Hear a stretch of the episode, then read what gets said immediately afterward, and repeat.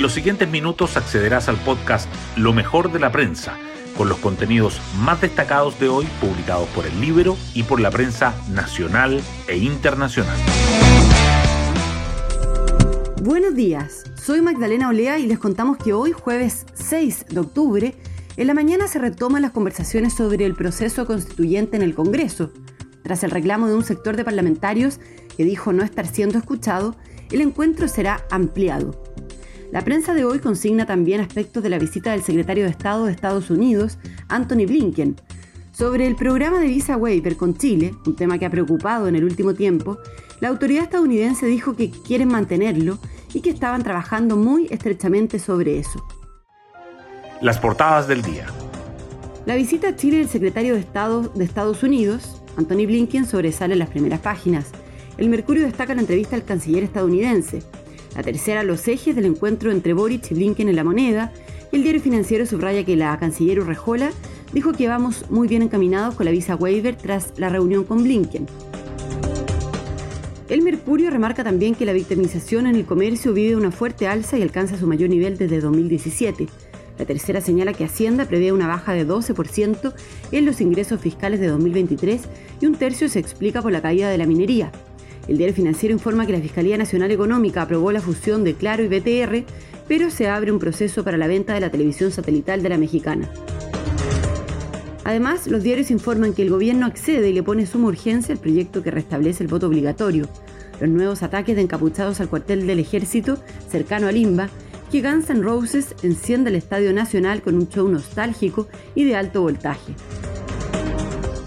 El Mercurio destaca además que Hacienda estima que el crecimiento anual promedio de la economía será 2% bajo el actual gobierno, y que Salud eleva en más de 156 mil millones el presupuesto para comprar las prestaciones a los centros privados. La tercera, por su parte, resalta los frenos para cerrar las bases constitucionales, Estado social de derecho, plurinacionalidad y bicameralidad, y la compleja vida en el epicentro del conflicto mapuche en Argentina. Hoy destacamos de la prensa. Sentimos la misma responsabilidad central, demostrar que nuestras democracias pueden generar resultados para la gente, sostuvo el secretario de Estado Anthony Blinken, quien de visita en el país dijo que necesitan seguir trabajando en cómo Estados Unidos puede ayudar a generar más inversión privada y qué puede hacer Chile para crear un clima de inversión más positivo. Ayer se reunió con el presidente Boric y con la canciller en la moneda. El gobierno accede a la solicitud de los partidos y le pone suma urgencia el proyecto que restablece el voto obligatorio. La decisión del Ejecutivo se da en medio de las tratativas de las colectividades con representación parlamentaria para acordar los términos de un nuevo proceso constituyente, durante las cuales hubo presión por reponerlo. Tal como hay derechos ciudadanos, también hay deberes, expresó la ministra de las Express, Ana Lía Uriarte. El diálogo constitucional se reanuda hoy sin un acuerdo sobre las bases del proceso. Chile Vamos, el oficialismo y la democracia cristiana esperaban tener un documento de consenso para la reunión de hoy, que se realizará a partir de las 10 en la sede del Congreso en Santiago. Estado social de derecho, bicameralidad y cerrar las puertas a la plurinacionalidad figuran como piedras de tope para definir las bases constitucionales. El general de División de Ingenieros del Ejército, Jean-Pierre Irribarra, quien dirige la unidad militar que ha sido objeto de 68 ataques por parte de encapuchados y alumnos del Internado Nacional Barros Arana, dice que es frustrante, que no existen motivos para que sean atacados.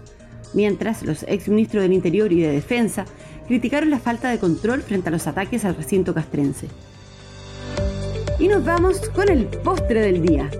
Guns N' Roses emociona al Estadio Nacional con un show de alto voltaje.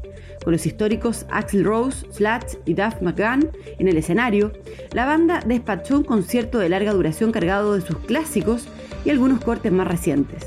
El grupo mostró un nivel que permite sostener su leyenda. Bueno, yo me despido, espero que tengan un muy buen día jueves y nos volvemos a encontrar mañana en un nuevo podcast, Lo mejor de la prensa.